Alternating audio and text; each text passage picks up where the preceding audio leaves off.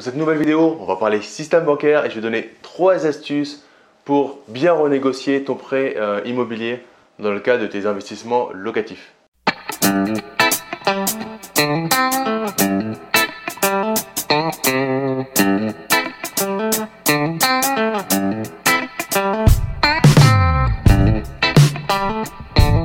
Mais avant de commencer cette vidéo, je t'invite à t'abonner à ma chaîne YouTube en cliquant sur le bouton s'abonner, tu auras la cloche tu bien sur la cloche pour être notifié quand je publie de nouvelles vidéos.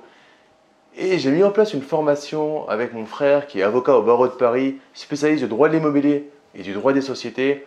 Donc sur la simplification du droit pour l'investisseur immobilier, euh, on te l'offre, c'est cadeau.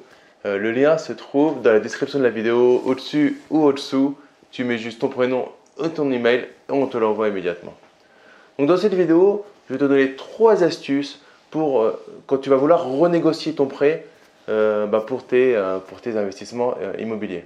L'astuce numéro une, c'est déjà ne pas se prendre la tête pour rien. C'est-à-dire que si tu as eu ton prêt intéressant environ dans un périmètre de deux ans, il y a fort à, parier que tu n'aies pas grand chose à gagner. Une renégociation de prêt pour gagner peanuts par rapport au taux que ça va te prendre et potentiellement aux frais que tu vas avoir ça va pas forcément être très intéressant. Donc l'astuce numéro 1, c'est juste n'y va pas pour euh, quelques, euh, quelques, euh, quelques euros, voire dizaines d'euros, parce que derrière, hein, tu auras potentiellement des indemnités de remboursement anticipé.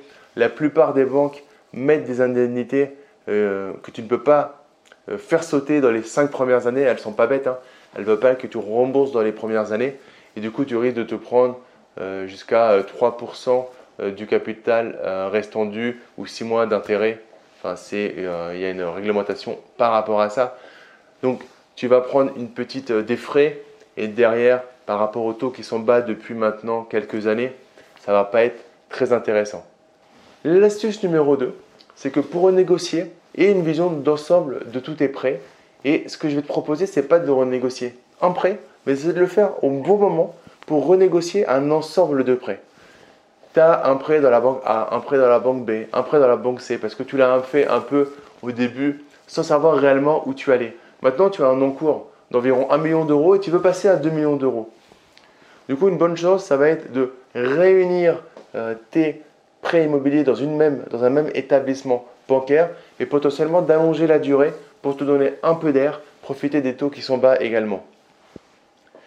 Si tu ne connais pas de banque par rapport à ça ou de, de courtier, mets-moi un message dans les commentaires, je te, mettrai en lien avec un courtier qui peut te proposer euh, des euh, restructurations de prêts pour aller jusqu'à des périodes de 30 à 35 ans.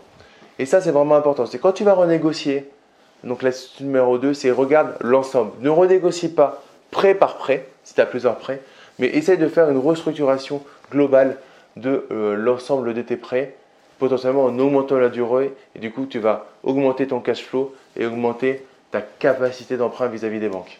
La troisième astuce quand tu vas renégocier ton prêt, c'est prends ton temps. Ne le fais pas trop tôt. Tu vas pouvoir renégocier tous les 6 mois, tous les ans. Donc c'est tentant quand on te dit que tu vas pouvoir gagner quelques dizaines d'euros, voire même 100 euros sur ton prêt, voire 150 euros. Mais attention parce que tu vas pas pouvoir forcément le refaire au bout de six mois, au bout d'un an. Donc, prends ton temps.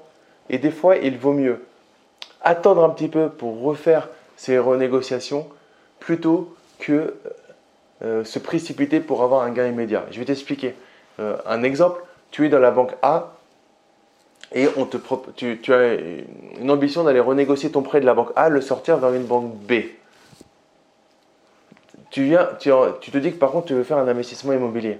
La banque A va te suivre potentiellement avec des taux corrects, alors que la banque B peut te racheter le prêt, mais potentiellement ne te suivrait pas sur le deuxième prêt. Enfin, tu sais pas trop au final où tu vas avec la banque B. Ils t'ont fait une offre, mais tu sais pas si c'est pour pâté et ensuite, au final, pour les autres prêts, tu pourrais avoir un problème. Là, tu sais que tu as un dossier qui va arriver en banque. Il vaut mieux peut-être sécuriser. Parce que le plus important quand tu as un bien qui est rentable, c'est trouver ton financement. Parce que ce que je dis souvent, c'est que tu peux avoir le meilleur bien, la meilleure affaire. Si tu n'as pas le financement, ça tombe à l'eau. Du coup, il vaut mieux sécuriser avec la banque A et faire tes financements avec la banque A, quitte à attendre un petit peu pour renégocier ton prêt ou se servir du prêt qui arrive pour par exemple bien renégocier ton prêt numéro 2.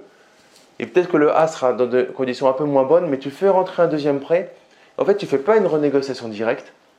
Tu vas en fait bien, très très bien négocier le nouveau prêt, quitte à laisser un peu tomber le premier. Du coup, tu vas éviter de prendre des frais par rapport à une renégociation euh, du premier prêt. Et le deuxième, tu vas essayer de, limiter au maximum bah, tout ce que tu n'auras pas eu sur le prêt numéro 1. Et ça, c'est l'astuce numéro 3 qui est super important. Prends ton temps. Des fois, on se précipite parce qu'on entend euh, qu'il y a une, euh, une possibilité d'avoir mieux ailleurs, etc. Mais c'est du court terme. Nous, on fait de l'immobilier pour faire du moyen terme et du long terme. C'est pas un sprint, c'est un marathon. Il faut gagner de l'argent aujourd'hui, mais être sûr d'en gagner au fur et à mesure. Et des fois, par rapport à ça, il est intéressant de différer un petit peu euh, une opération. Donc là, une opération de renégociation, parce que tu as un prêt tu sais, qui va rentrer, et du coup, tu as une banque partenaire qu'il faut, que tu as réussi à fidéliser. Peut-être que c'est moins intéressant au quotidien, mais au moins, ça va te permettre de faire ton opération. Voilà, on résume les trois astuces à mettre en place. La première, c'est ne pas le faire euh, si tu as eu ton prêt il y a 2-3 ans et que tu veux juste renégocier par rapport, mais garder la même durée, etc.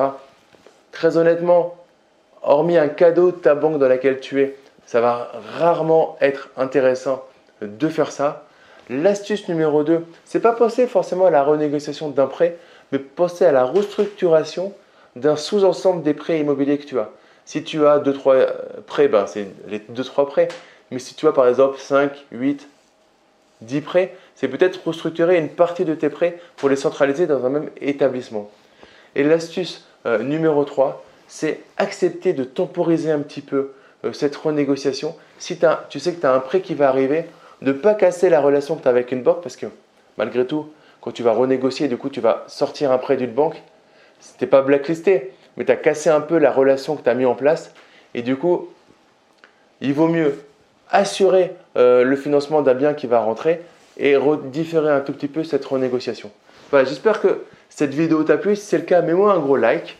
Partage-la à tes amis investisseurs ou des amis qui veulent faire de l'investissement mais qui ont encore des peurs, qui pensent que c'est pas possible de faire de l'investissement rentable.